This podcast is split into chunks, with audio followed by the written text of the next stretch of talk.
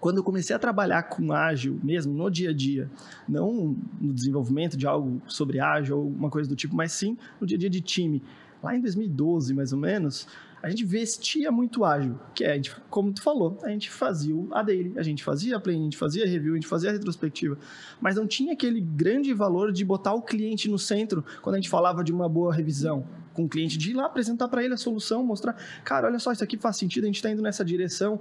Então, quando a gente começou a voltar pro manifesto, entender mais o que estava ali, dos princípios, dos valores, a gente não que a gente esqueceu aquelas práticas, a gente falou, a prática é apenas um meio da gente uhum. botar aquilo em execução.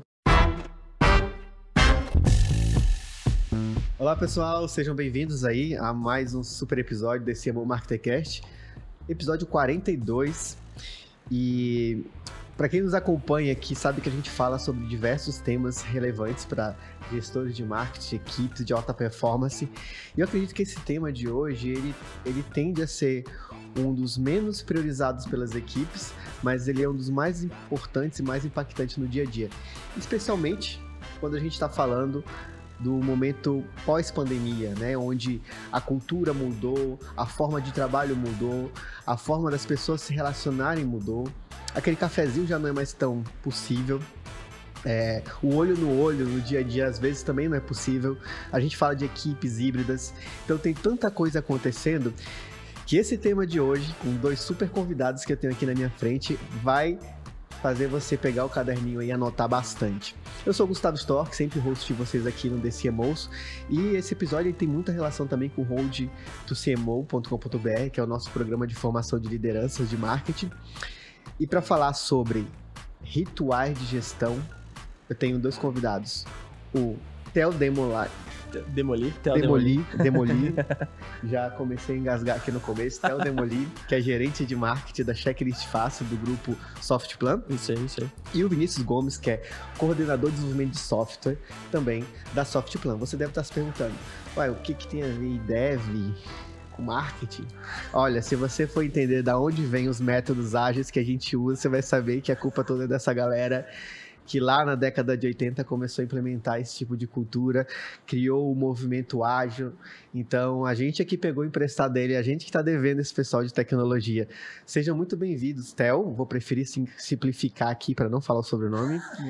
e Vinícius, fique à vontade para se apresentar. Vocês estão em casa, no nosso 42 episódio desse Mon Marketcast, Rituais de Gestão.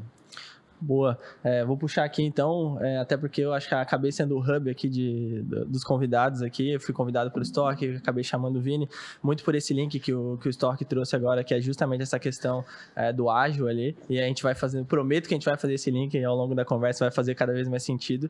É, então, como o Gustavo falou, eu sou o Theo Demoli, faço parte do time da Checklist Fácil como gerente de marketing lá. É, é uma das empresas que recentemente foi adquirida pelo grupo Softplan é, tem um, uma longa trajetória aí, tanto na parte de, de comunicação, quanto depois em empresas de tecnologia. Ao longo do papo a gente vai se aprofundando em cada uma, dos, é, em cada uma das experiências aí, mas vou deixar o Vini se apresentar. Vini, vontade. Fala pessoal, boa tarde, tudo bem? Meu nome é Vinícius, sou coordenador de desenvolvimento de software na Softplan. Trabalho na área de tecnologia há mais de 15 anos, então já trabalhei como desenvolvedor de software júnior, pleno, sênior, fui líder técnico, trabalhei com processos como Scrum Master, já trabalhei em times de arquitetura e hoje trabalho especificamente com gestão de pessoas e no mercado de tecnologia, mais em específico na indústria da construção. Legal, cara. Vocês percebem que o pessoal trouxe o currículo pesado aqui para a gente falar sobre esse tema, né? E Vamos começar do básico, né? É, como eu falei, eu acredito muito que rituais de gestão ele é subestimado. A gente pega emprestado alguma coisa sem entender o contexto. Vamos lá, o que, que as pessoas mais utilizam quando a gente fala de gestão, se você está dentro de uma empresa de tecnologia média aí, né? Está falando de utilizar um ritual, pegar um pedaço do Scrum. famoso Scrumban, né? É, pegar um pedaço do Kanban, fazer a reunião de daily, de que é aquela reunião que deveria ser em pé e demorar 15 minutos, que vira uma reunião de discussão sobre todos os problemas que estão acontecendo na empresa. De uma hora e meia. De uma hora e meia, onde a culpa é de todo mundo e ninguém sai com tudo nenhum claro e faz aquelas sprint review e retro que ninguém sabe a diferença entre as duas coisas. Vamos falar sobre isso, então, falar um pouco desses rituais, é, Theo. E o Theo é interessante que o Theo ele tem essa pegada de gestão, mas ele tem uma pegada de liderança, de entender contexto, empatia, de estar proximidade que é muito boa e que eu acredito que é uma combinação dessas duas coisas que faz os times serem engajados e ter alta performance. Mas vamos falar um pouquinho primeiro o que são esses rituais de gestão e quais os rituais de gestão vocês é, aplicam no dia a dia da, da empresa de vocês, né, no, na operação dos seus liderados, e até quais são os liderados que você tem, qual é o tamanho dessas estruturas. Legal. Acho, acho legal começar, Stock, falando que tudo que a gente vai conversar aqui até uma premissa do ágil, né? Não existe uma verdade absoluta. O ágil, inclusive, quando, quando a gente começa a falar sobre isso, uma das coisas que a gente percebe é que cada empresa aplica de uma forma, tem N metodologias, é um, é um escopo gigantesco. Então, tudo que a gente vai falar aqui é o que funcionou para as nossas experiências, é o que deu certo no nosso dia a dia, para o nosso contexto. E não estou dizendo que você não pode aplicar no teu dia a dia também, mas com certeza tem que analisar o contexto antes de sair definindo se, a, se vai ter que ter dele, como é que vai ser a review e tudo mais. Então, assim, só para dar, dar um ponto de partida nessa conversa, e até porque que a, eu, trouxe, eu trouxe o Vini aqui para falar com a gente, é, ali alguns anos atrás, ali quando eu entrei na Softplan em, 2000 em 2014, alguns anos depois o time começou a evoluir bastante, o nosso time de marketing, e o time de marketing saiu de uma esfera ali de 5, 6 pessoas para um time que daqui a pouco tinha 10, 11, 12, e ele começou a crescer muito. E aí algumas questões começaram a, a, aparecer. Como organizar o time, como é que organiza essa quantidade de tarefas. Time de marketing, por exemplo, todo mundo sabe que é até difícil times de marketing ter duas pessoas fazendo a mesma coisa, não sei em algumas funções como designer, conteúdo, mas geralmente é um time que tem ah, uma pessoa de mídia paga, uma pessoa de SEO, uma pessoa para cada uma das coisas. Então começou a ficar um pouco mais difícil gerenciar. E aí a Softplan trouxe para a gente, nesse contexto, algumas pessoas que estavam trabalhando com metodologias ágeis lá dentro, o time de desenvolvimento sempre aplicou ali, e eles tinham um projeto que era justamente trazer ágil para o contexto de toda a empresa. E aí foi aí que eu me inseri um pouco mais nisso. Na época eu era analista de performance, ele cuidava das mídias pagas e outras coisas também ali, como uma liderança técnica de, de performance e, e geração de demanda. E aí eles começaram a aparecer pra gente com algumas sugestões do que a gente podia fazer, como, como tu bem citou, né? A gente usava o Scrumban, lá, o velho dinâmica de, de daily e tudo mais, o quadro Kanban, e eles apareceram para trazer um pouco mais de ritual pra gente. Legal. E acho que é aí que entra nesse contexto, assim. É, e o que eles fizeram muito com a gente foi trazer um pouco desse universo que eu trouxe o Vini aqui para falar, que é o universo do, do, desenvolvimento, das disciplinas ágeis, como utilizar isso para o dia a dia e qual que é o valor que isso tem e trouxe isso para a gente para o nosso dia a dia de marketing. Então, quando a gente está falando desses, desses rituais é, de gestão, é, são vários momentos em que a gente para o time para agilizar e para tornar o time cada vez mais organizado, para fazer com que a rotina flua, para que as coisas funcionem e que todo mundo se sinta, se sinta parte disso.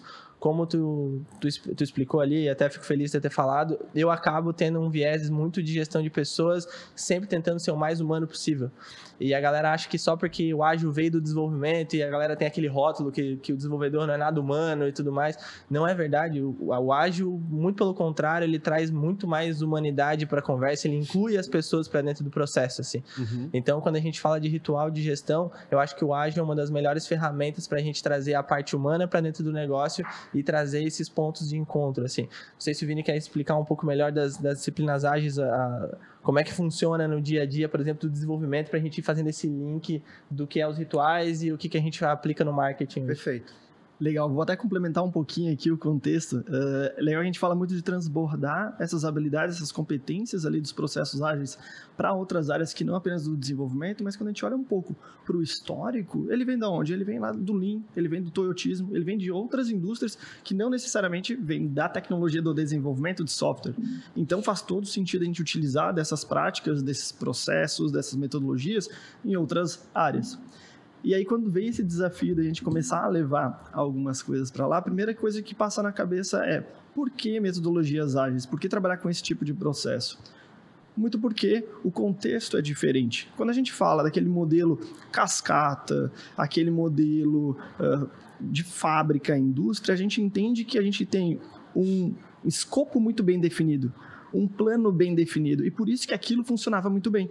Isso foi mudando ao longo dos tempos a um ao modelo que a gente, no desenvolver software, a gente pensa muito em como a gente se adapta, como a gente evolui, como a gente valida e não vai fazer aquele projetão de um, dois, três como anos. Como é incremental, né? Como a gente é mais incremental, porque precisa da dinâmica. As coisas não precisam estar prontas para você validar. Você precisa validar continuamente e ouvindo todos os stakeholders envolvidos no processo. Perfeito. Então o objetivo ali é muito mais por ser adaptativo. E aí quando o Theo traz esse ponto ali de ser muito mais humano, quando a gente traz ali das metodologias, diz muito sobre indivíduos e interações mais do que processos. Né? Eu não sei exatamente ali a frase ali, mas é, é mais é, ou menos... Essa, mas é, tá no manifesto ágil, é isso mesmo. Então, mas eu gostei, é tá aprovada. Então traz muito mais sobre interação com os clientes, botar o cliente no centro do que necessariamente trabalhar os contratos a esquerda, a gente só entende que a esquerda, né, esse primeiro tem muito mais importante, importância do que o que está à direita. Não quer dizer que contratos não são importantes, não quer dizer que processos não são importantes, só quer dizer que quando a gente fala de indivíduos e interações, eles são mais importantes. Quando a gente fala sobre o nosso cliente, ele é mais importante. Então, é mais um pouco sobre isso. Então, acho que o grande desafio lá naquele momento, naquele contexto lá em 2014, 2015, foi como que a gente consegue ser muito mais ágil, e ágil não necessariamente a gente está falando de ser mais rápido, mas sim de ser adaptável e utilizar de todas essas, esses, essas práticas, né? Então, faz sentido a gente utilizar ali um, uma diária e qual que é o princípio, o valor por trás daquilo. A mesma coisa de um planejamento. Eu vejo isso porque quando eu comecei a trabalhar com ágil mesmo no dia a dia, não no desenvolvimento de algo sobre ágil ou uma coisa do tipo, mas sim no dia a dia de time lá em 2012, mais ou menos, a gente vestia muito ágil, que é, gente, como tu falou, a gente fazia a daily, a gente fazia a planning, a gente fazia a review, a gente fazia a retrospectiva, mas não tinha aquele grande valor de botar o cliente no centro quando a gente falava de uma boa revisão com o cliente, de ir lá apresentar para ele a solução, mostrar, cara, olha só, isso aqui faz sentido, a gente está indo nessa direção. Então, quando a gente começou a voltar pro manifesto, entender mais o que estava ali, dos princípios, dos valores, a gente não que a gente esqueceu aquelas práticas, a gente falou, a prática é apenas um meio da gente uhum. botar aquilo em execução. Então, acho que é um pouco disso. E é legal só para trazer para o pessoal também, a gente está falando bastante de ágil aqui, é, como se fosse o único modelo, né? Claro. E, é? Inclusive, o pessoal já soltou aqui no, nos comentários do, do Instagram. É, eu, por exemplo, gosto muito mais do alinhamento do XP do que do Scrum. Sim. Extreme Program, né? É, é, um outro modelo para estar tá trabalhando. Mas a, antes a gente falar até de metodologia em si, uhum. é, eu, eu, eu adoro metodologia ao mesmo tempo eu fujo delas, porque eu acho que as pessoas tendem a olhar para o que está no livro, no playbook, pegar aquilo, copiar e querer replicar. A gente quer um exemplo mais clássico disso e prático de que não funciona é o modelo de squads do Spotify. As empresas disseram que aquilo era o melhor caminho, nem o Spotify. Saiu todo mundo correndo. Nem o Spotify implementava de fato, era mais o. Uma, tem uma frase, uma palavra específica que eu não lembro agora, é, mas e aí a galera começou a implementar e os times quebrando, ninguém sabia por que, que era. Mas no Spotify funciona. Não, é. E o melhor é que eles chamavam isso de Spotify Methodology. Eles ah, criaram um modelo do ágil chamado Spotify Methodology e eles aplicavam lá. Isso é, eu chamo isso de utopia, tá? Eu acho que é uma baita de uma utopia. Mas é, eu queria voltar para o tema do ágil, até para os processos e rituais até uma, com uma pergunta uh, um pouco mais direcionada. Por que aplicar metodologias ágeis? Porque basicamente o que as pessoas fazem, na verdade, especialmente gestores engessados, gestores antigos, se você é um, um gestor dinossauro de marketing, não sinta ofendido, a gente quer te ajudar aqui, que é controle não é sobre usar ágil para ser rápido, eficaz, é, ter menos desperdício. É quanto mais interações, ponto de contato eu tenho com o meu time, mais fácil de eu saber o que eles estão fazendo e controlar. Eles usam o inspecionar lá como se fosse o todo, o todo do negócio. Sim. Vamos falar o porquê de fato você deve utilizar metodologias ágeis dentro da tua operação. Isso fica aberto para vocês dois responderem. Uhum. E quais alternativas eu tenho? Nem sempre o ágil vai funcionar. Eu não preciso de tanta coisa incremental assim. E se há casos desse, né? De repente é aplicável para todo mundo e para tudo. Uhum. Acho que eu vou começar respondendo até para dar um pouco mais de contexto, porque acho que o, o Vinícius, no fim, como era desenvolvedor, sempre acabou, acabou trabalhando com ágil, na maioria dos casos, porque é uma metodologia que veio, de, que veio da tecnologia, né? Mas trazendo para um contexto um pouco mais até do marketing, por exemplo. Por que, que a gente foi para esse lado? A gente foi para esse lado, primeiro de tudo, porque toda gestão, isso sendo bem honesto, assim, precisa de rituais. Não tem como você fazer uma gestão é, extremamente solta, digamos assim. É, é utópico, digamos assim, achar que isso vai funcionar. Tem até uma vez eu estava fazendo uma mentoria é, muito boa, inclusive foi. E uma das coisas que a pessoa me disse foi assim, que o meu mentor me trouxe foi, Theo, em algum momento você precisa ser previsível. Porque na hora de reportar para o teu gerente na época, para diretor depois, quando você for reportar para ele, ele precisa reportar para alguém e não interessa o nível hierárquico que você tá. Em algum momento a pessoa que te lidera vai precisar reportar o que você faz ou o que você está fazendo. E se você não for minimamente previsível, é, vai ficar difícil. Ninguém vai ter clareza assim. Então um dos pontos que fez a gente trazer o ágil para o nosso dia a dia é clareza. Uhum, é, e talvez o ágil, e aí talvez o Vini, acho que pode, a gente pode ir conversando sobre outras formas, mas talvez o ágil seja uma das metodologias que mais traga clareza para o processo. Ela tem hits marcados, bem definidos, é, você pode escolher quais aplicar, quando você faz, quando você decide essas aplicações, você faz um combinado com o time, então o combinado também não é caro. Então quando a gente foi para o lado do ágil, a gente escolheu pela clareza por ter mais dinamismo no nosso dia a dia e a gente entendeu que funcionava bem para nossa dinâmica. Então, quando a gente está falando de ágil e com esse contexto de ágil, controle e tudo mais, é, o ágil, muito pelo contrário, é uma, uma das ferramentas que sim, ele te permite ter controle se você for um, um, ficar microgerenciando, tá lá as tarefas no quadro Kanban para você microgerenciar, mas não é essa a ideia. Uhum. A ideia é muito mais com que todos estejam alinhados e que todos tenham autonomia para fazer e executar, porque no fim do dia a gente já comprou comprou isso lá no nosso primeiro ritual. Então, quando a gente monta esse pacote de rituais da gestão, a gente tem que ter justamente eh, esses rituais definidos para que todos fiquem alinhados. O gestor no quanto ele quer, o quanto ele quer acompanhar, o time no quanto ele quer reportar, depois todo mundo na hora de fazer essa review e olhar para o que foi feito.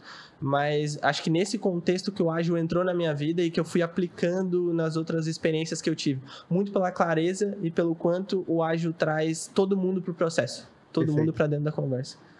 Eu vou puxar para o início da tua fala, Theo, quando tu fala sobre previsibilidade. Eu acho que tem tudo a ver com isso. A escolha do ágil, ela tem muito a ver sobre tu estar num contexto de incertezas.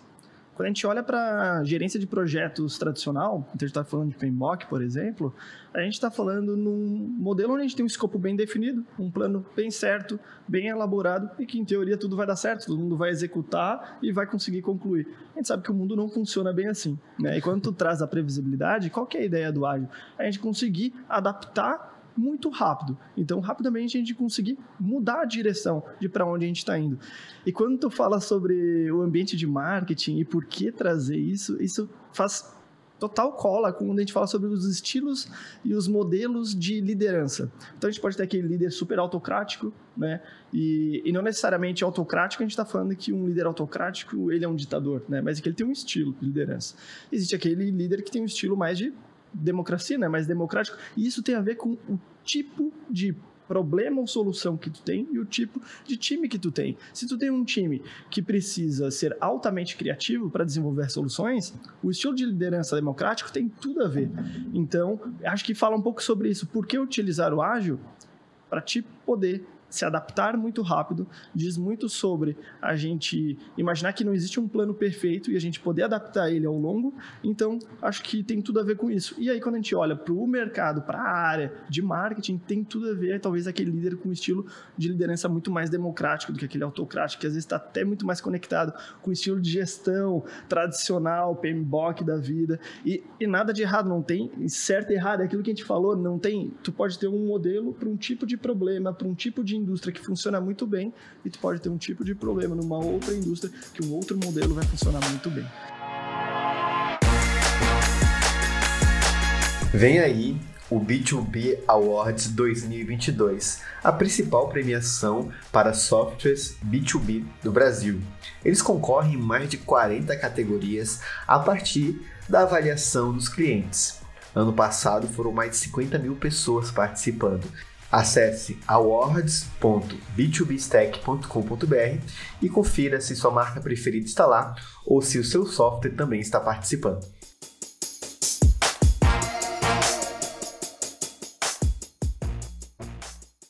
eu acredito assim, né? Vocês falaram de modelos diferentes, aí aplicado um pouco mais a dev, um pouco mais a marketing e as dinâmicas que são necessárias e importantes dentro de cada um desses modelos. Vamos falar, vamos pensar aqui na, na na receita de bolo desse, da, do, do ágil. Uhum. Quais são os passos, o passo a passo para você implementar o ágil e que passos são esses? Você falou, ah, lá no começo, no nosso primeiro ritual, a gente já fez o alinhamento, então já sai todo mundo é, bem estruturado. Estamos falando de visão estratégica, do, dos alinhamentos entre o time, da definição de como vai funcionar a sprint, se vão ser uma, se vão ser duas, é, duas semanas, qual que é o período, quem são os envolvidos, quem reporta, quem é responsável, né? Tem todos os papéis e responsabilidades dentro do, é, do, do, método. Vamos falar um pouquinho sobre isso? Legal, legal. Acho que a gente pode, eu, eu posso trazer o, como eu fiz isso ao longo da, da, carreira nos vários times que eu acabei passando ali e acabei liderando.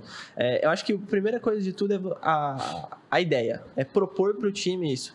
É, e aí falando até saindo, não saindo do ágil, mas saindo um pouco de, só dessa esfera de metodologia, mas levando um pouco mais para a gestão mesmo de coisas que eu acredito, assim. É, acho que nada tem que ser é, top-down sempre, assim, é, nesse, principalmente nesse sentido quando a gente está falando de como o time vai, vai interagir. Uhum. Então, acho que o primeiro ponto é vender a ideia para todo mundo tem que ter alguém que compre. E aí tem várias formas de fazer isso. Tem aquela galera que. Eu, eu gosto muito, inclusive, desse formato. É pega os pontos chaves, as pessoas que têm, que têm mais impacto de influência no time é, usam um argumento muito mais de convencimento com essas pessoas mais chave desse time, depois traz para todo o restante do time, porque fica mais fácil de aprovar uma ideia também. Mas, assim, é, primeiro de tudo é trazer e vender a ideia. Acho que tem que ser muito bem vendido. Então, antes disso, vale dar uma estudada, entender o ágil, vale também identificar quais são os maiores problemas que o time tem, até porque o ágil, como, como a gente falou ali, ele é mais. ele é adaptável. Então, dada a dificuldade que o time tem, você consegue adaptar. Então, assim, trazendo mais para o contexto ali, passo a passo, acho que o primeiro ponto é identificar qual o problema que você quer resolver e ver se isso está dentro do que o ágil fez. Mas vamos supor que a gente passou dessa fase e o time comprou a ideia e gostou do ágil ali. É, acho que o próximo passo daí é definir ritos, por exemplo. O que, que faz mais sentido para o teu time? E aí é pegar dentro daquele, da nossa caixa de ferramentas do ágil ali e entender o que, que eu preciso para esse time. O, o time tem um problema de alinhamento diário?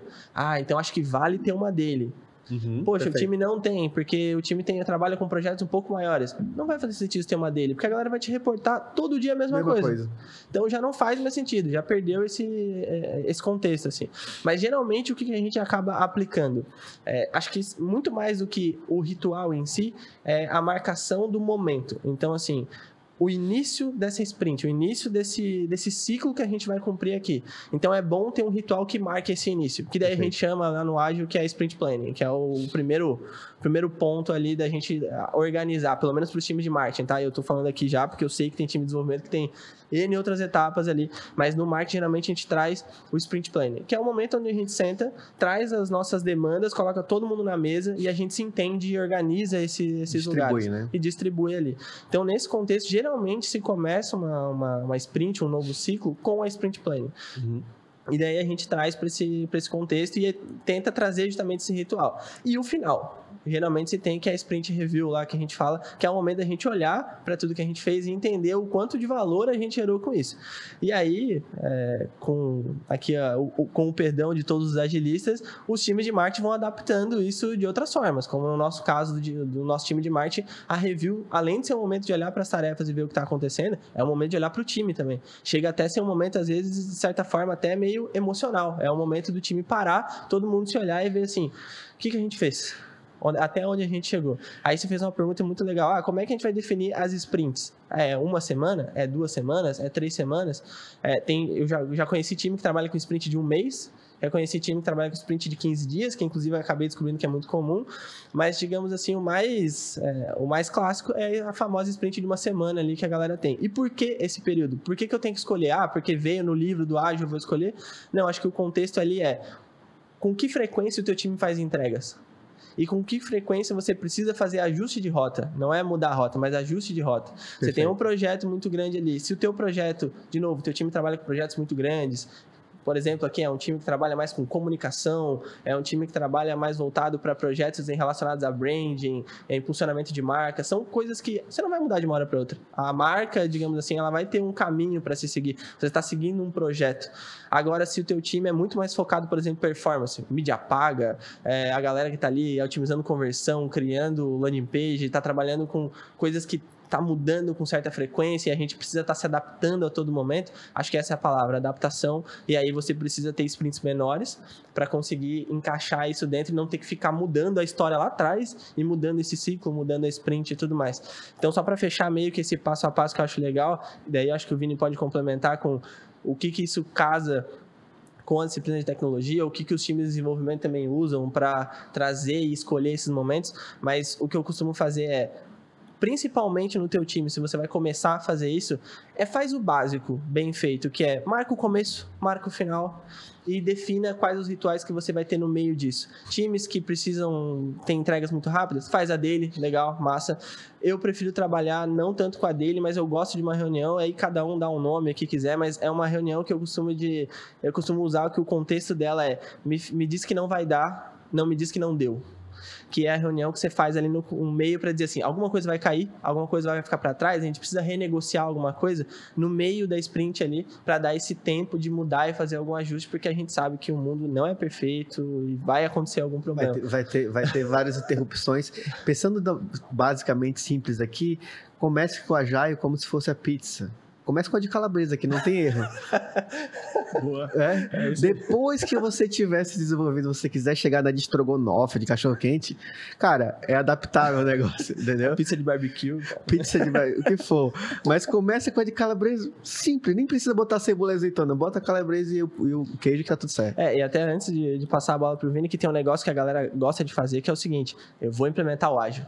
Aí vai lá, faz certificação, lê o livro Scrum, o Scrum lá, que é a arte de fazer o, o dobro do tempo, com, o dobro com menos tempo, é. assim, o nome do livro ali.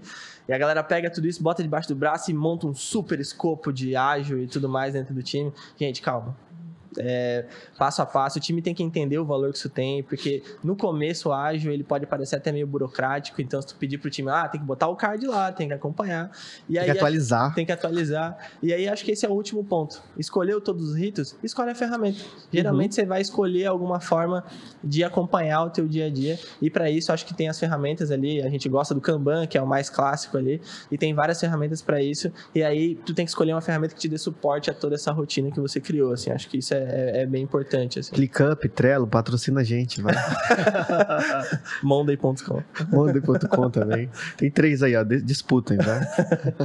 Mas legal ali que o Theo falou de não simplesmente botar ali o livro do fazer o dobro com a metade do tempo ali do Jeff Sutherland. Uh, isso não, não é a resposta, né? E aí eu queria só voltar ali, quando começou ali na estrutura, né? De, ah, não, eu vou conectar com algumas pessoas, fazer essa troca.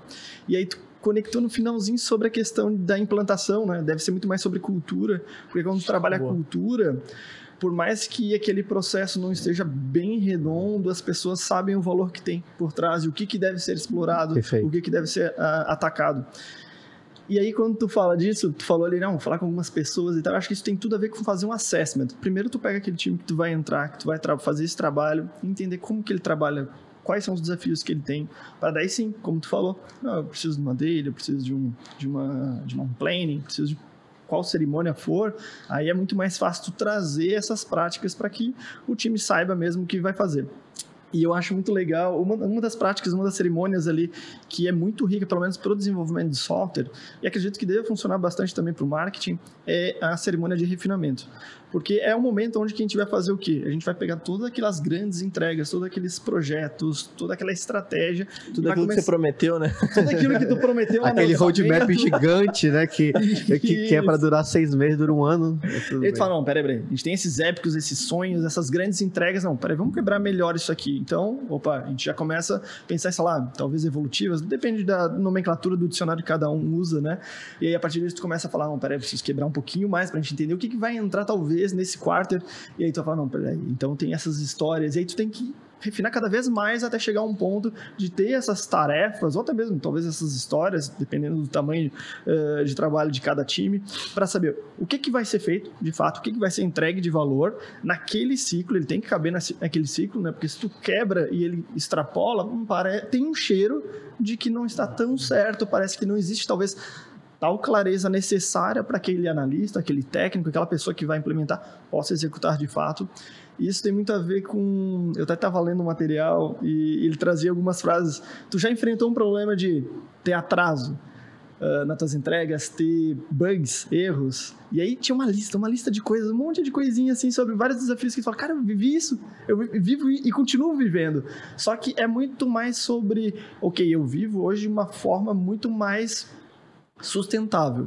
Então, quando eu penso numa estrutura organizacional, quando eu penso em cultura, quando eu penso em processos, eu penso muito numa como se fosse uma esteira, onde eu consiga ter previsibilidade. Então, acho que é mais sobre isso. Então, eu traria talvez mais uma cerimônia ali, Legal, seria o refinamento para a gente conseguir quebrar melhor.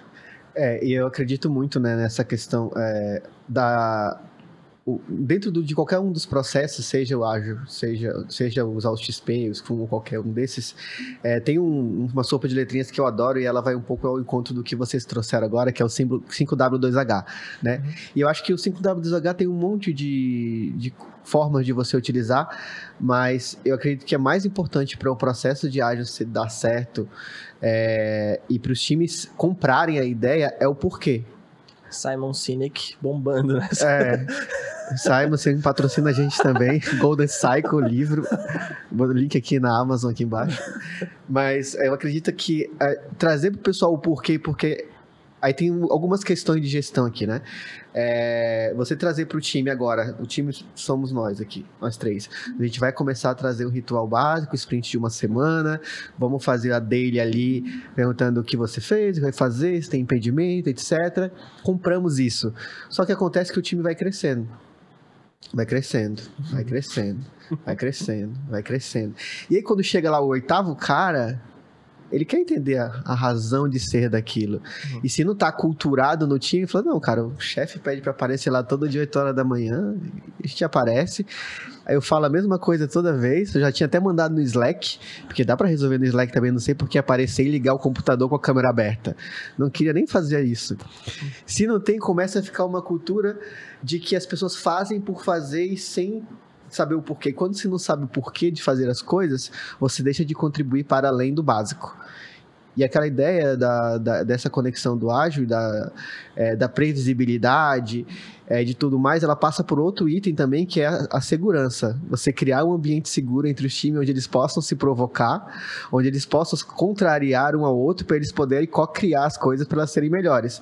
Só que sem um porquê, sem uma cultura, sem um ambiente seguro, a gente tem times medíocres. E times medíocres entregam resultados medíocres e escondem as coisas que de fato são importantes trazer à superfície, que é o que você falou. Ah, será o que, que vai dar errado? Me conta aqui. Às vezes, se você não cria isso, o time está com medo, né? Tá, tá inseguro. Então, passando por tudo isso, contextualizando tudo isso, como criar essa cultura?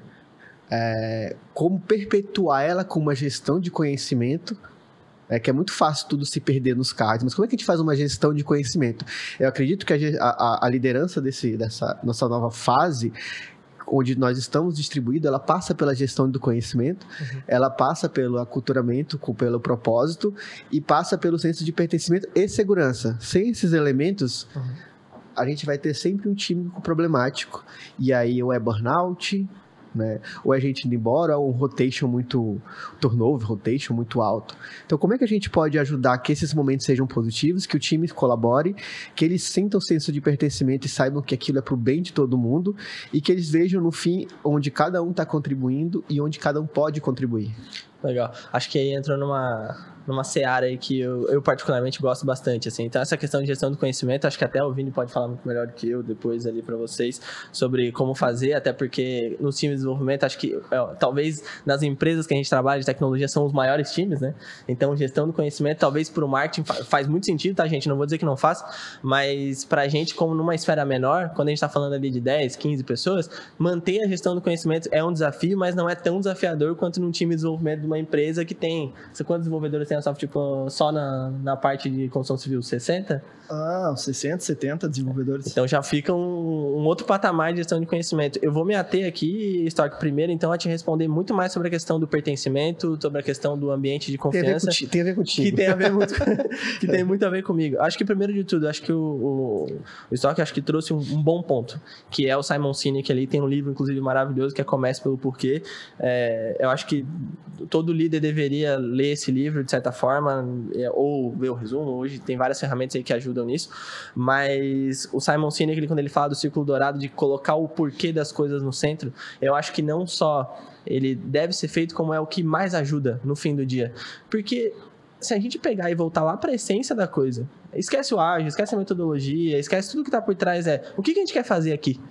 A gente quer que o time funcione, a gente quer que todo mundo seja comprado, a gente quer trazer previsibilidade para o processo, a gente quer gerar mais resultado. E todo mundo quer isso.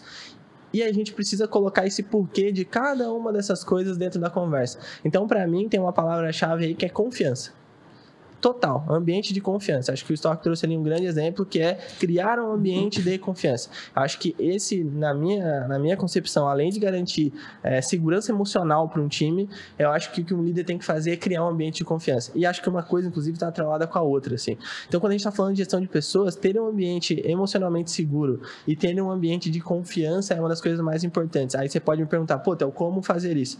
E aí eu vou te falar de um dos pontos de ritual de gestão que, inclusive, todo mundo que acaba acaba convivendo mais comigo, assim, lá vai o Theo falar disso de novo. Que é um a um.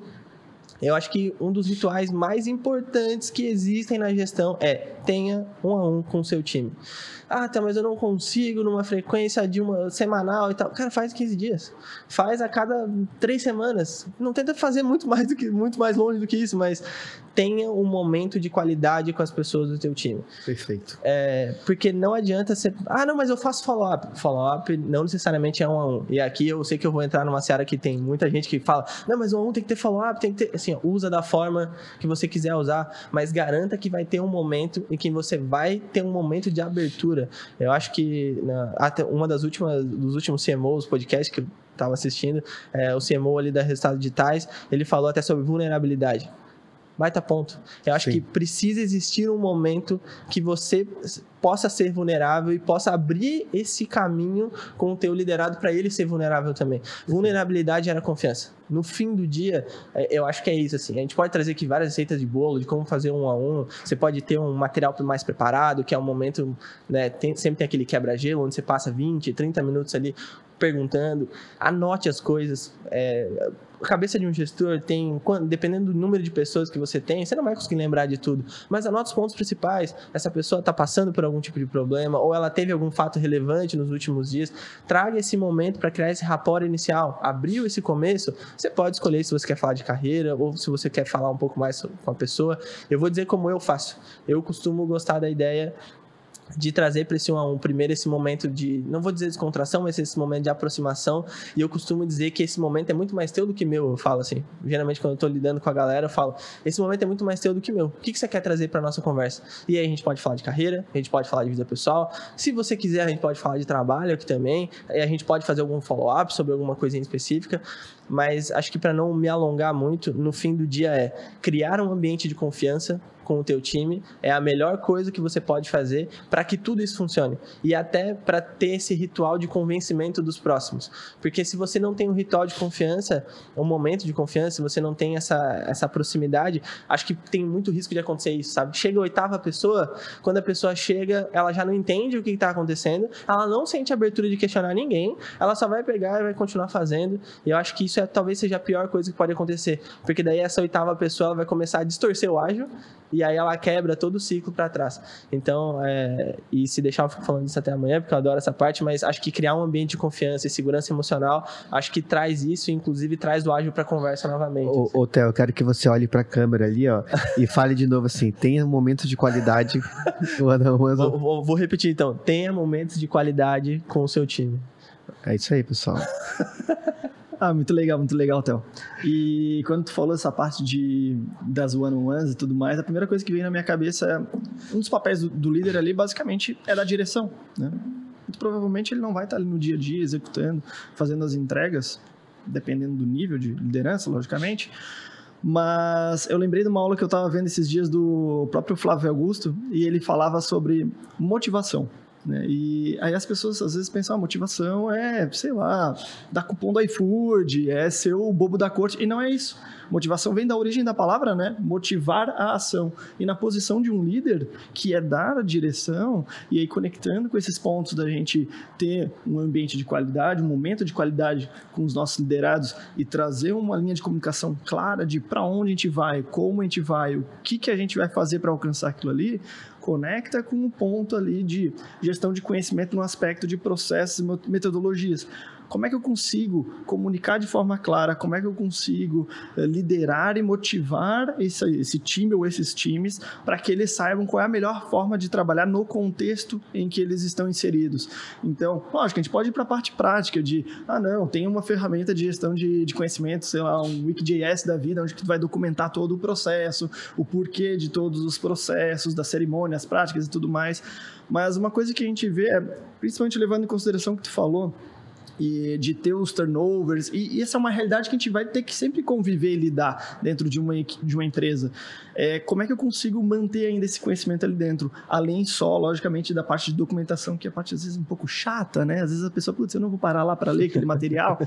Mas se tu tiver pessoas centrais dentro do time que tem esse conhecimento, que são replicadores e que tu, como líder, está sempre formando novos líderes e esses líderes estão formando novos líderes que sejam sobre aspecto técnico, tecnológico, de marketing, marketing, que seja sobre processo específico, seja sobre metodologia ágil, aí sim a gente tem um ambiente muito mais rico. E aí, lógico, existem práticas que você pode fazer sobre chapters, pessoas que se juntam em alguns momentos para compartilhar conhecimento e estar tá sempre fomentando aquilo e cada vez conhecendo mais, sabendo mais, vendo como é que funciona no time A, no time B. Opa, vou aproveitar essa prática, essa dinâmica. Então, lógico, existe a parte prática, né, de tu botar ali num, num documento, existe a parte de tu como líder se posicionar e comunicar de forma clara, mas existe também aquela tua necessidade, aquela, aquele teu objetivo de criar uma rede de liderança e de ser um formador de formadores. Né? Então, acho que esse é um, um grande ponto a ser considerado sempre quando a gente pensa nisso. É, eu acredito que vocês trouxeram um ponto no final aí que vale um episódio só sobre isso, que é quando líderes formam líderes.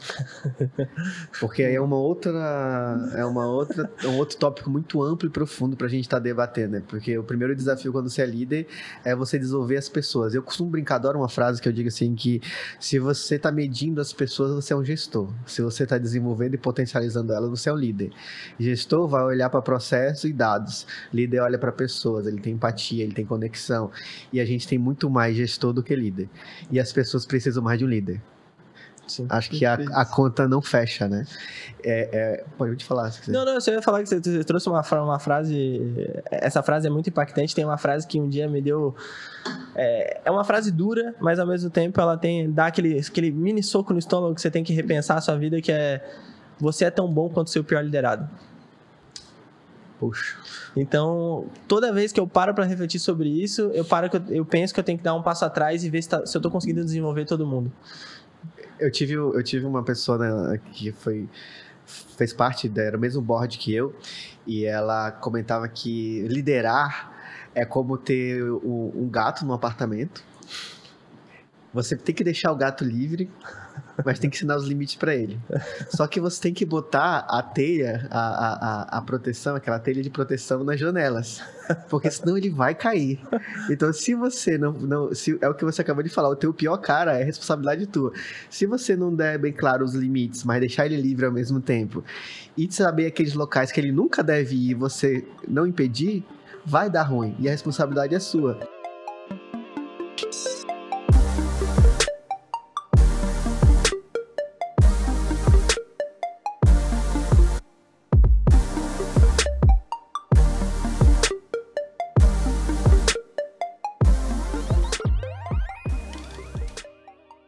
E aqui entra num ponto para a gente ir caminhando aqui perto do fim, poxa, tem muita coisa para a gente falar ainda, que é a, a questão de níveis de senioridades. É, acho que esse é um outro problema muito grande. O líder, ele, você falou no começo sobre o líder autocrático, o líder mais democrático, o líder mais, o líder mais mão de ferro. Tem, a gente tem vários perfis de liderança. A primeira coisa que eu acredito muito é não existe perfil de liderança estático. Ele tem que se ambientar ao contexto. Se você é um líder com perfil de liderança estático, você é um líder que vai fracassar. Vai se frustrar e frustrar a tua equipe, é a primeira coisa. Mas mais do que isso, eu acho que além de ser um líder que flexibiliza de acordo com o contexto, também você tem que se flexibilizar e mudar a forma como você interage com a equipe a partir do nível de senioridade ou a distribuição desse perfil lá dentro.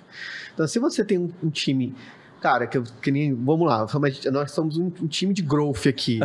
e eu preciso fazer a minha meta de fazer, de conseguir 100, de impactar 100 mil profissionais líderes de marketing no mercado com o Road to CMO. Uhum. Eu dou definição estratégica, o budget. Uhum os canais e a gente go hard. Lembrando que isso é só um caso hipotético, né? É só um caso hipotético. não que a gente não vai fazer isso até meio do ano que vem. Então, assim, não é. Não é esse o objetivo. Mas uh, é muito mais simples. E aí a gente vai ter ponto, pontos de contatos casuais ali, onde a gente vai usar algumas das metodologias, mas funciona muito bem o Slack, funciona o WhatsApp, um, um resumo ali num, num doc, tudo funciona muito bem. Por quê?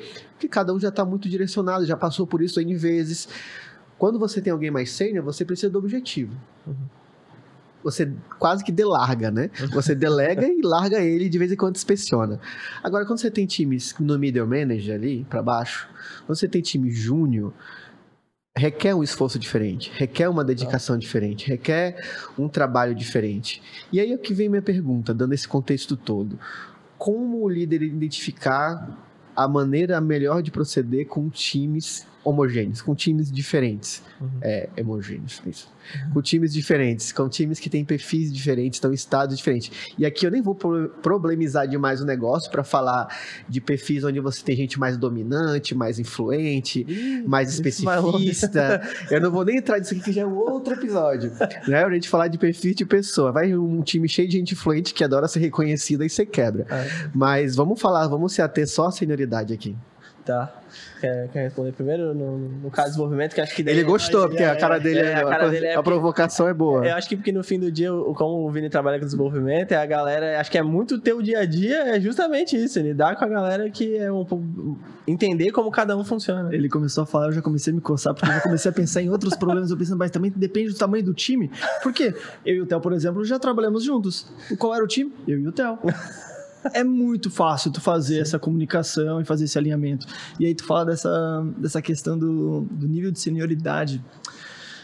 A primeira coisa é, uh, vamos lá, hipoteticamente, todo mundo gostaria de ter o melhor time, com o maior nível de senioridade, com os melhores profissionais do ramo e, e sair entregando a gente sabe que essa não é a realidade das organizações, né? Não tem como. Não tem como sustentar um modelo de negócio com isso. Então, logicamente, tu tem que distribuir dentro da tua estrutura organizacional, dentro do teu time, dentro dos teus times, como que isso vai ser uh, destrinchado. Então, às vezes, tu pode ter lá um profissional que é um especialista, um sênior, mais uma boa base de profissionais plenos, né? Profissionais que são altamente produtivos, que têm bom conhecimento, mas que ainda tem algo ainda evoluir nesse aspecto.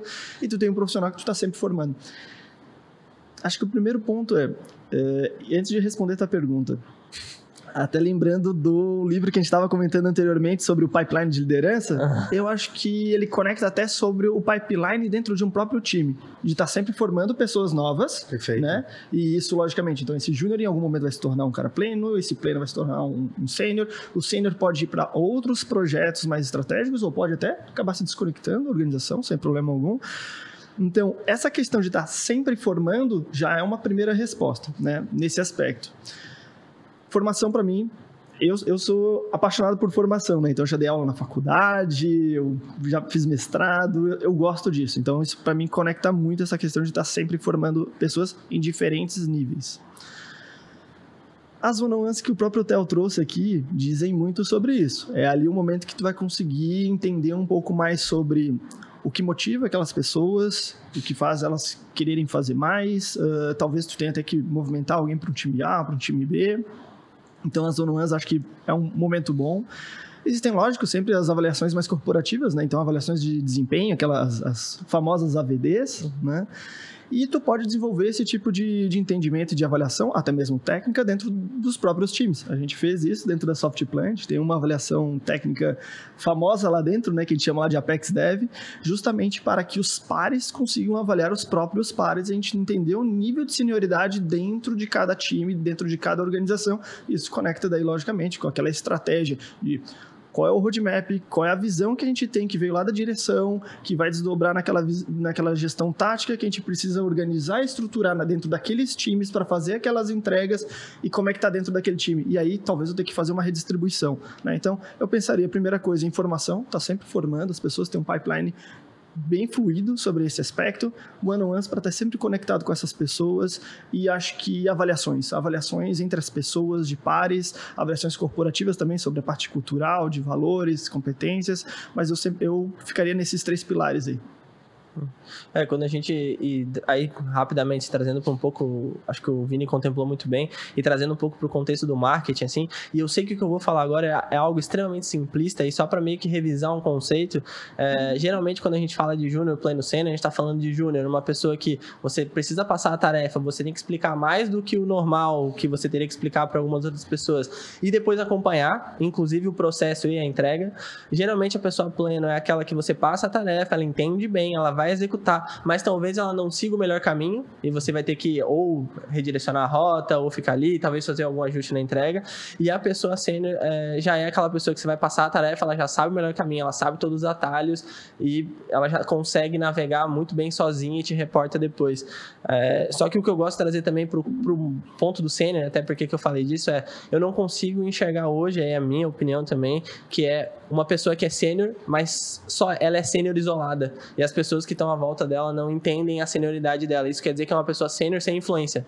E para mim, senioridade tem muito a ver com influência também e um, até uma certa liderança que ela exerce sobre as pessoas ao, ao entorno dela. Então, quando você tiver essa dificuldade de identificar no teu time, para um pouco, olha para cada uma das pessoas e tenta fazer esse exercício mental. Essa pessoa, quando eu passo a tarefa, ela executa, ela consegue executar com uma, com uma explica, com uma com um briefing básico, digamos assim, e já sai um bom projeto, você, tem, você tende a ela ser mais sênior. Ah, é uma pessoa que quando eu peço, ela entende, mas quando ela vai executar, talvez ela não execute o melhor caminho, eu, ela precisa da minha mão ali para eh, falar com algum stakeholder, alguma coisa assim, ela tá indo mais para um lado de um plano. E se é uma pessoa que precisa de um briefing muito mais claro, muito mais informação, você tem que acompanhar, você tem que olhar a entrega, inspecionar a entrega para ver se está tudo certo, essa pessoa tende a ser mais júnior, e daí você vai ter que, de fato, é, ter ali aquele tratamento diferente, porque senão você corre por um caminho muito que a gente tava até num, tava numa palestra uns tempos atrás que a galera falava sobre profecia autorrealizável, que é aquela que você olha para a pessoa e fala assim: "Ah lá,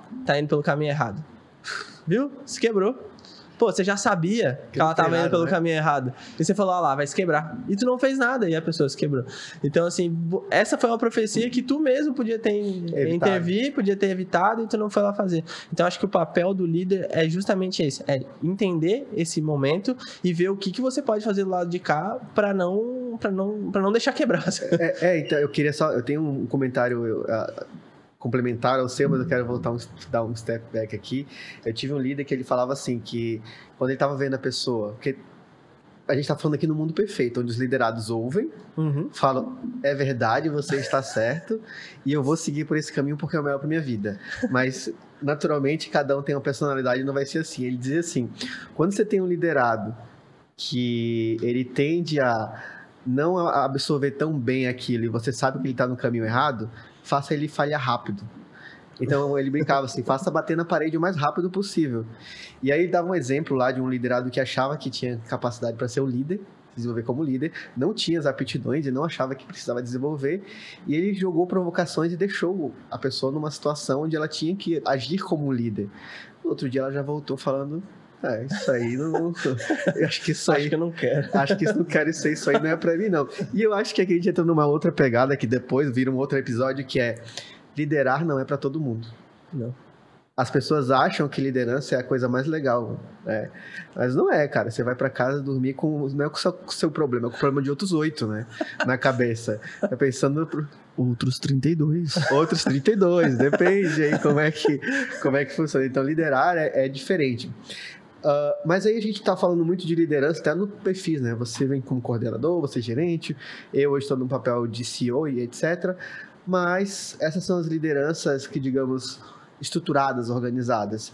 A gente falou muito aqui e existe um papel aí que está presente e a gente pode, para caminhar para o final aqui do episódio, falar um pouquinho sobre ele, como estimular que ele aconteça de maneira mais autônoma, que são as lideranças situacionais. Uhum.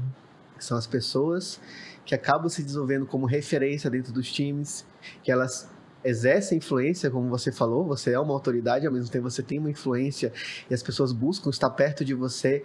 E muitas das vezes, quando eu tenho essa dificuldade ou esse problema, ao invés de ir lá com o gerente, eu viro para o meu colega e, e viro para ele, peço a ajuda dele e ele começa a exercer essa influência e naturalmente ele se torna o líder.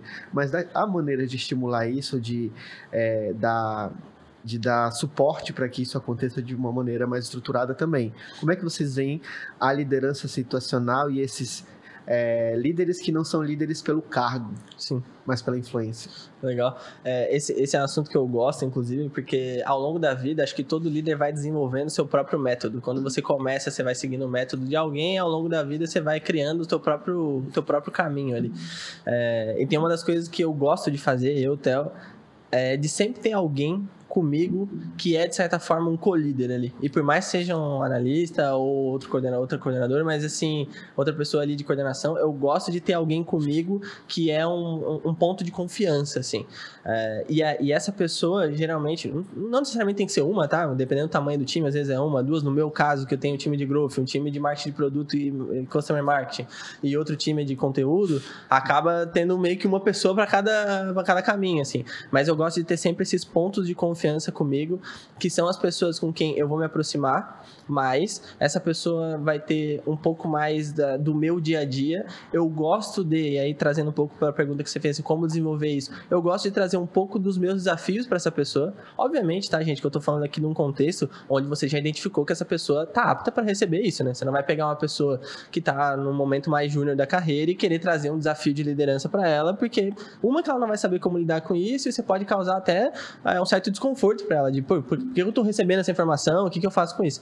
Então, assim, vou, vou pular para a parte onde você já entendeu que essa é uma pessoa importante para o time, ela, você já entendeu que essa pessoa é uma referência naquele contexto, ou você está querendo fazer com que ela seja uma referência. Mas ela precisa ter uma base já meio pronta, uma pessoa tecnicamente muito evoluída, ou uma pessoa emocionalmente muito evoluída que já tem uma entrada com o time. Então, vou pular para essa parte onde você já identificou que essa pessoa tem um potencial.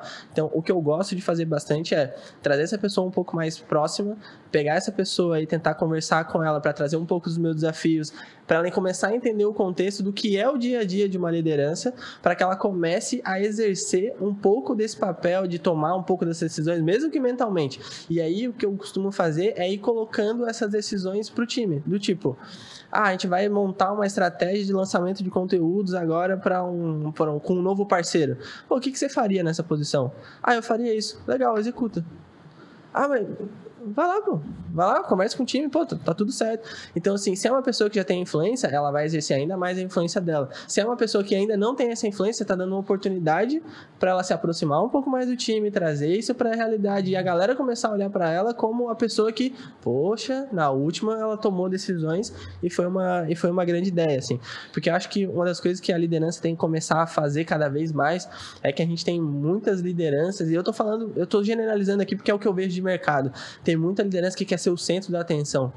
Ah, porque eu tenho receio de que se eu não for o centro da atenção, meu, eu vou ser substituído, meu chefe não vai me ver e tudo mais, meu diretor não vai me ver. Mas, gente, de novo, é o teu time no fim do dia que entrega o resultado. Eu posso, posso soltar uma provocação pode, antes de você pode. passar? Tem uma frase que diz assim: é, se seu time funciona sem você, é porque você está fazendo um bom trabalho. É, é, é, o contrário, não é que o time tem que depender de você. Se o time funciona bem sem você, é que você está fazendo um bom trabalho. Se ele está autônomo, se ele está construindo sozinho, mas a, a, liderança também tem um pensamento ao contrário. Ah, se meu time não estiver dependendo de mim, é tem porque tem uma coisa errada. Eu vou ser demitido. Ao contrário, você está fazendo um bom trabalho, você pode pensar estratégico, que é o que o líder tem que fazer. Uhum. Operacionalizar não é o que o líder tem que fazer, é o que o analista tem que fazer. E aí eu acho que esse é um ponto, né? Sim. É, e, e, assim, até para passar pro Vini, assim, em algum momento, gente, você não. Você tem que descansar em algum momento. Em algum momento você vai precisar se ausentar por qualquer motivo. Em algum momento você vai estar num evento, em algum momento. O que vai acontecer com o teu time? Vai parar? Não dá para parar, sabe? Então, em algum momento você tem que ter pessoas de confiança ali que na sua ausência sejam pessoas que não só tomem a decisão, mas se sintam seguras tomando uma decisão para que quando você volte esteja tudo lá andando e é bem isso que o Stock falou assim se o teu time precisa de ti para qualquer coisa para andar e você não pode sair em nenhum momento tem alguma coisa errada assim eu tenho um plano para validar isso. Isso se chama férias. Se eu posso tirar férias de 30 dias sem estresse, sem preocupação, com os meus líderes, com meus pares e com meus liderados, cara, a princípio eu devo estar fazendo algo certo nesse aspecto. Se você pode tirar férias e tá vendo esse episódio, férias de 30 dias, comprovada, manda mensagem pra mim que eu vou te entrevistar.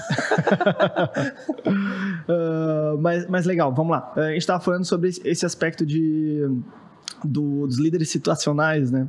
E para mim isso tem tudo a ver com o que a gente estava falando anteriormente de líderes formando líderes. Uhum. Porque o primeiro passo de tu assumir uma liderança formal é tu mostrar que tu tem capacidade para executar aqueles passos, né? Executar aquele trabalho, executar aqueles processos, aquela estratégia e tudo mais. Eu lembrei de um, de um episódio da minha história do passado que um sócio dono, diretor de uma grande empresa, ele me chamou na sala dele uma vez e acho que era umas 8 horas da noite, não era muito tarde, mas não tinha mais ninguém na empresa. Ele era o último na empresa, eu também. Ele estava indo embora, ele me chamou, vem cá, rapidinho. Eu achei estranho, né? O cara me chamou, né? O dono da empresa e tal. E... O que tá fazendo aí? Não, tô, tô trabalhando aqui, fazendo aqui. Ah, tem... Hum, e qual que é teu papel? Na época eu tava com uma startup, então eu era CEO, CTO, tudo que tinha que fazer, o tio do cafezinho, tinha que fazer, a gente fazia. Ele, ah, não, tô aqui trabalhando, tô, tô codando aqui tal coisa, a gente vai liberar tal coisa pro cliente. Eu dizer, hum, legal. Tu, tu, trabalha bastante, né, Vinícius? É, tu trabalha bastante. Ele botou a mão no ombro, assim, tu trabalha bastante. Que bom, cara, que bom, que legal. E eu vi que hoje tu chegou ali, acho que era seis da manhã, eu, cara, eu cheguei tu já tava ali sentado, trabalhando. É, não, é assim, até mora um pouquinho longe, então cheguei um pouquinho mais cedo, melhor. É, e tu é o último a sair daqui, né? É, tu é o último a sair daqui. Hum, tu já pensou em delegar? é, ele era ótimo em dar feedback porque tu se sentia elogiado. Tu sentia tipo, cara, eu sou o moço. O monstro, Aí no final interrogava. no final ele falou, já pensou em delegar? Porque, cara, tu, nessa posição de um CEO, tu deveria estar tá olhando para a visão, para a estratégia e, logicamente, tu deveria estar tá formando outros líderes, outras pessoas que pudessem estar tá levando essas frentes com o processo, execução, vendas, o que fosse.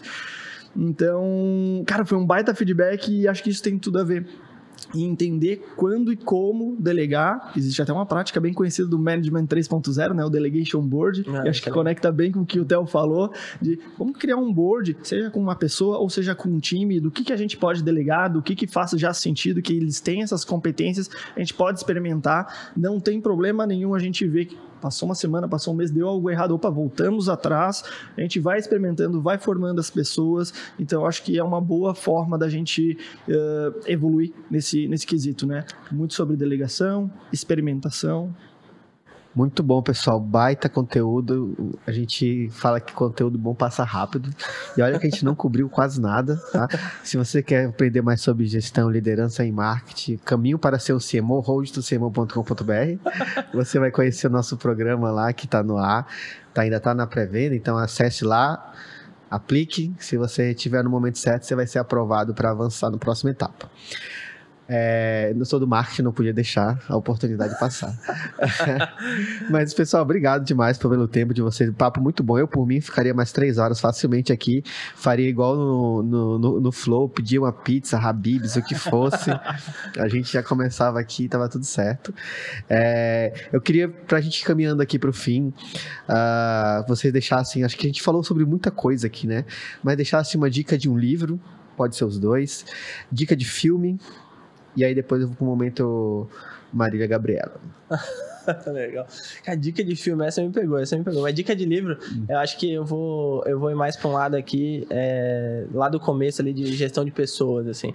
Eu acho que todo líder deveria ler o livro da Brené Brown, ou pelo menos assistir o TED dela no Netflix. Tem no Netflix, cara, é muito fácil, muito que chama A Coragem de Ser Imperfeito, é um estudo sobre vulnerabilidade. Aí você vai falar assim, pô, Theo, como é que pegar da autoajuda? É uma pesquisa. Se tu olhar e ler o material, ela fez uma pesquisa sobre vulnerabilidade. Ela é uma pesquisadora, então... Muito bom, super recomendo. É, é, é muito bom, assim, e é muito para você entender vulnerabilidade como um ponto de força, e não como a gente estava acostumado a entender que é uma fraqueza. Assim. É, é, eu, eu só tenho uma ressalva sobre vulnerabilidade, que é algo que eu acredito, tá? E aí os críticos e quem tá aqui na bancada também pode me contra-argumentar quanto a isso, mas eu acredito que você deve ser vulnerável quando realmente é necessário e avaliar para quem e aonde você está sendo vulnerável. Ah, poxa. Porque você tem uma, uma tendência, de novo, das pessoas saírem replicando as coisas e você ser vulnerável no momento, no local errado e para as pessoas erradas, isso vai virar um negócio ruim contra você. Se você expor, falar, se abrir para as pessoas erradas, pode ser muito ruim. É, inclusive acho que bom ponto, Stork, porque não vou nem, não vou discordar nem nada que faz sentido, até porque se você ler o livro lá da, da, da, da Brené Brown, é, você vai ver que tem, tem uma parte lá no livro que fala justamente sobre isso. Que vulnerabilidade não é para você sair falando da sua vida por aí para todo mundo e expondo todas as suas dores e todos os seus problemas. Não tem nada a ver com isso, assim. Vulnerabilidade tem contexto. Isso acho que é um Perfeito. ponto ótimo de se citar, assim. Vulnerabilidade tem contexto. Tem um momento para ser vulnerável, tem a pessoa com quem você vai ser vulnerável. Você não vai chegar, você nunca viu uma pessoa na vida ali e vai querer trazer para logo de cara. Mas acho que isso dá outro episódio para falar sobre isso. Mas assim, total, concordo muito contigo, que Vulnerabilidade tem que ter um contexto envolvido, você tem que saber. Mas, de qualquer forma, acho que vale ler sobre isso e entender melhor sobre o assunto. Então, dá para assistir o TED Talks, dá para ler o livro que é A Coragem de Ser Imperfeito, é muito legal. Tem até um outro livro dela que é Coragem para Liderar também, que é que, é, que, que ela é uma boa autora. É, e aí, acho que um segundo livro que eu acho que é até didático, acho que todo, toda liderança deveria trazer para o dia a dia, que é o Pipeline de Liderança. E aí vai falar muito aqui sobre o que a gente já conversou, que é sobre formação de novas lideranças, é como entender as expectativas que a liderança tem sobre você. E basicamente, gente, pra, não vou explicar o livro aqui, mas basicamente o que ele faz é entender cada estágio da sua liderança, o que esperam de você e o que você deveria esperar dos estágios, tanto que está, digamos, dentro da hierarquia, né, abaixo de você e acima de você. Então, como é que isso te ajuda? Te ajuda entendendo onde você deveria estar, o que esperar de quem está contigo, quem você lidera e o que pensar do que você precisa entregar para quem está acima de você. Então, e o pipeline de liderança é extremamente didático, assim, daria para você, dá para ler inclusive do tipo assim, ah, eu vou até onde eu tô no meu momento de carreira e não vou ler o restante por enquanto para não confundir a cabeça. Você pode escolher ler dessa forma o livro também. Então, assim, acho que é, A Coragem Ser Perfeito e Pipeline de Liderança acho que são dois ótimos livros. Enquanto o Vini fala do livro, vou pensar num filme aqui, mas eu não. Tá bom.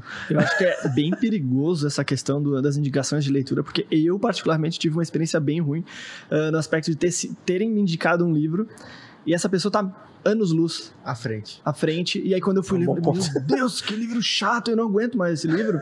Porque eu não estava preparado para ler aquele livro. Então, eu sempre penso assim, cara, se tu tá num começo de liderança, eu te indicaria, ou se está pensando em assumir uma liderança, eu assumiria um livro como o Gerente Minuto ou o Novo Gerente Minuto. Ele é um livro bem legal. Ele fala sobre aqueles aspectos que a gente falou de gerar lideranças situacionais e não ficar tudo centrado no líder.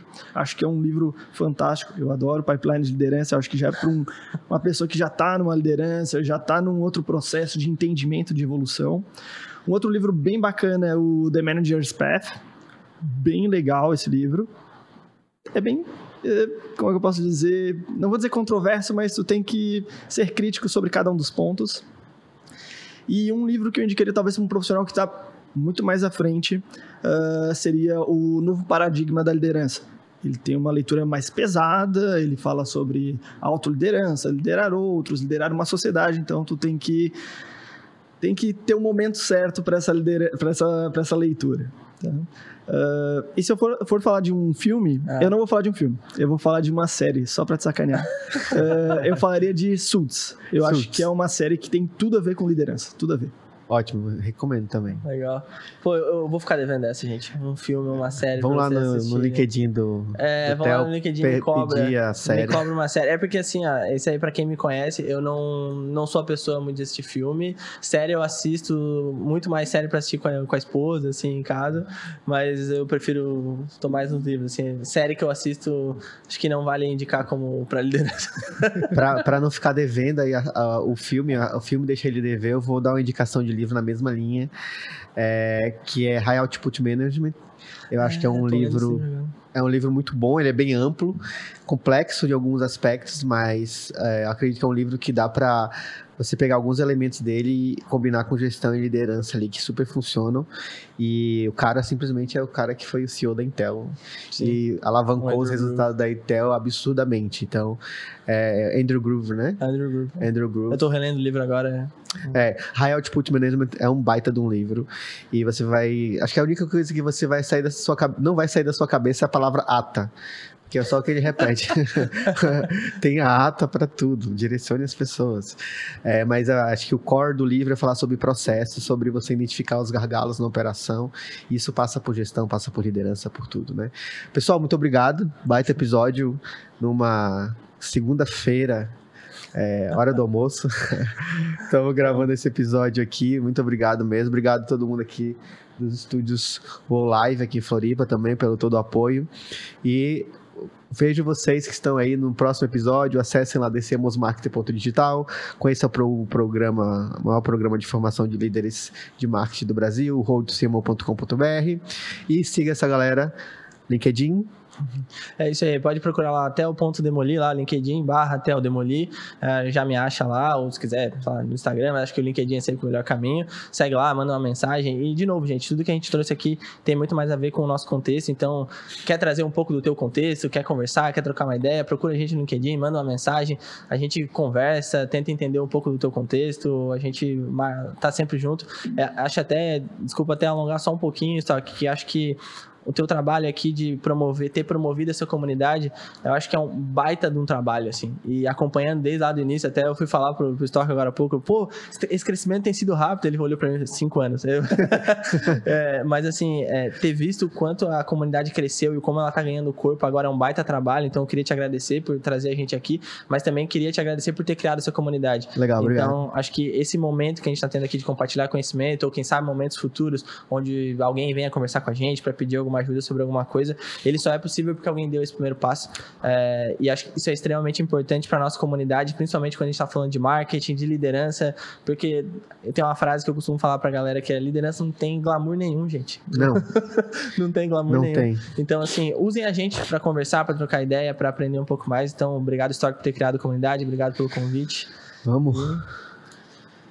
Vini Gomes, me acompanha lá, tem tudo um pouco da minha jornada profissional, então vocês vão olhar ali por onde eu já passei, vão ver um pouquinho de alguns artigos que eu já escrevi, desde coisas de experimentações, coisas relacionadas a varejo, a parte de tecnologia, uh, fiquem à vontade é, para entrar em contato comigo, assim como para os meus liderados, eu estou aqui para servir, então sintam-se sempre à vontade. Isso aí. Frase de impacto no final, liderança é uma luz no caminho. As pessoas vão seguir, mas você tem que saber para onde tá indo. Boa. Grande abraço, pessoal. Tchau, tchau. Valeu, valeu. Valeu. Tchau.